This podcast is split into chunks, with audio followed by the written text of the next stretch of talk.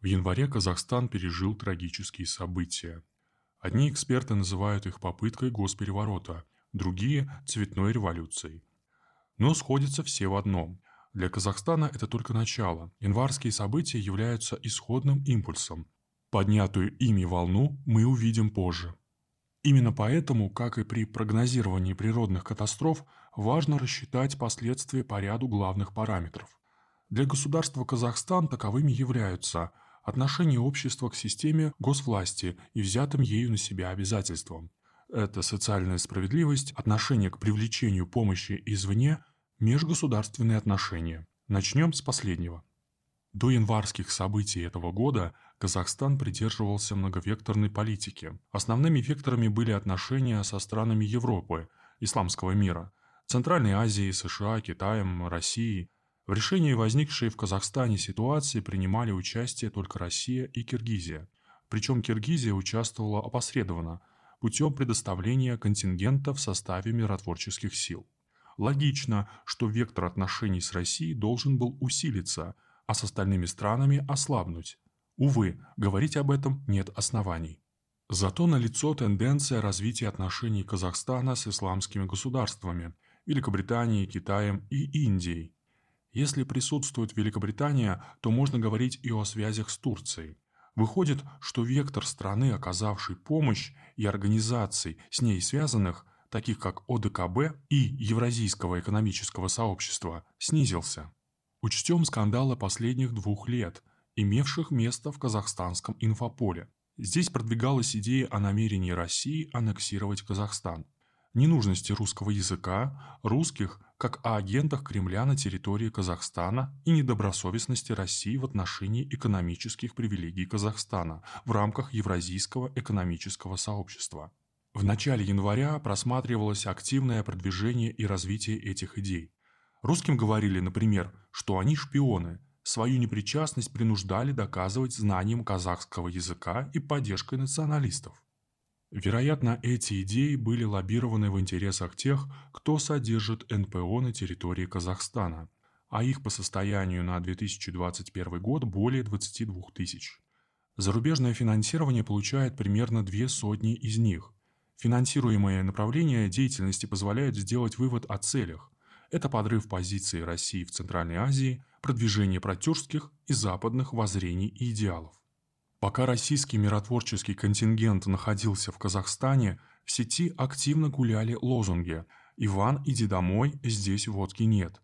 Якобы сведения об избиениях русскими миротворцами мирных митингующих, провокационные призывы якобы от русских, проживающих в северных и центральных регионах Казахстана, создать отряды самообороны, провозгласить независимость и присоединиться к России.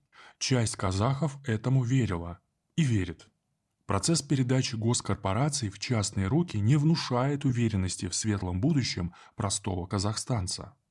Крупные политические реформы и государственное переустройство руководством Казахстана не озвучивается. Просматривается лишь тенденция к усилению вооруженных сил. В составе Минобороны созданы силы спецопераций, э, которые возглавил Балат Журабаев, кадровый разведчик и ветеран вооруженных конфликтов следует заострить внимание на снабжении сил военной техникой и вооружением. Будет ли это делать Россия, Турция, Китай или США, покажет время. Действующий президент пообещал разработать реформы и предпринять шаги к сентябрю. Этого момента ждет не только народ, но и бенефициары, казахстанские сверхбогатые, которые проспали попытку революции. Если шагов не случится, страну ждет вторая волна революции. К этому моменту в процесс включатся и многочисленные НПО. Агенты влияния, возможно, участие спящих ячеек радикалов. Спрогнозировать один сценарий развития ситуации невозможно, поэтому расскажем возможные варианты. Сценарий первый – российский. Казахстан инициирует сближение с Россией, начнутся закупки вооружения, в стране начнут открываться филиалы российских учебных заведений. Русский язык станет вторым государственным.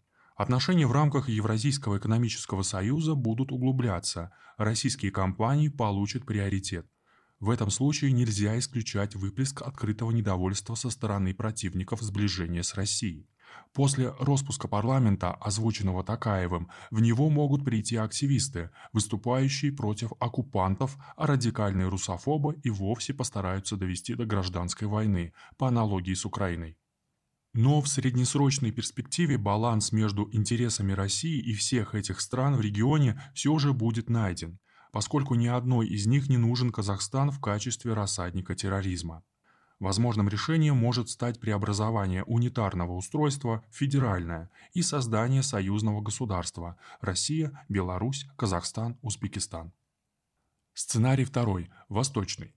Здесь возможно сближение с Китаем или же Китаем и Ираном одновременно. Казахстан важен для Китая для продвижения стратегии единого пояса в качестве транспортного коридора, для реализации ядерных инициатив, как источник сырья – а также обеспечение безопасности в Синьцзян-Уйгурском округе. Для России это более приемлемый вариант с точки зрения обеспечения безопасности южных границ. Прослеживается соединение наших интересов с интересами Китая. Славяне массово начнут покидать Казахстан. Это может преобразовать страну в моноэтническое государство или государство с подавляющим большинством тюркских народов, что грозит в перспективе радикализацией. Христианство – балансир религий. С уходом русских и русскоязычных противовес перестанет существовать. Его место займет ислам, как преобладающая религия. Возможности России в этом случае будут постепенно ограничиваться.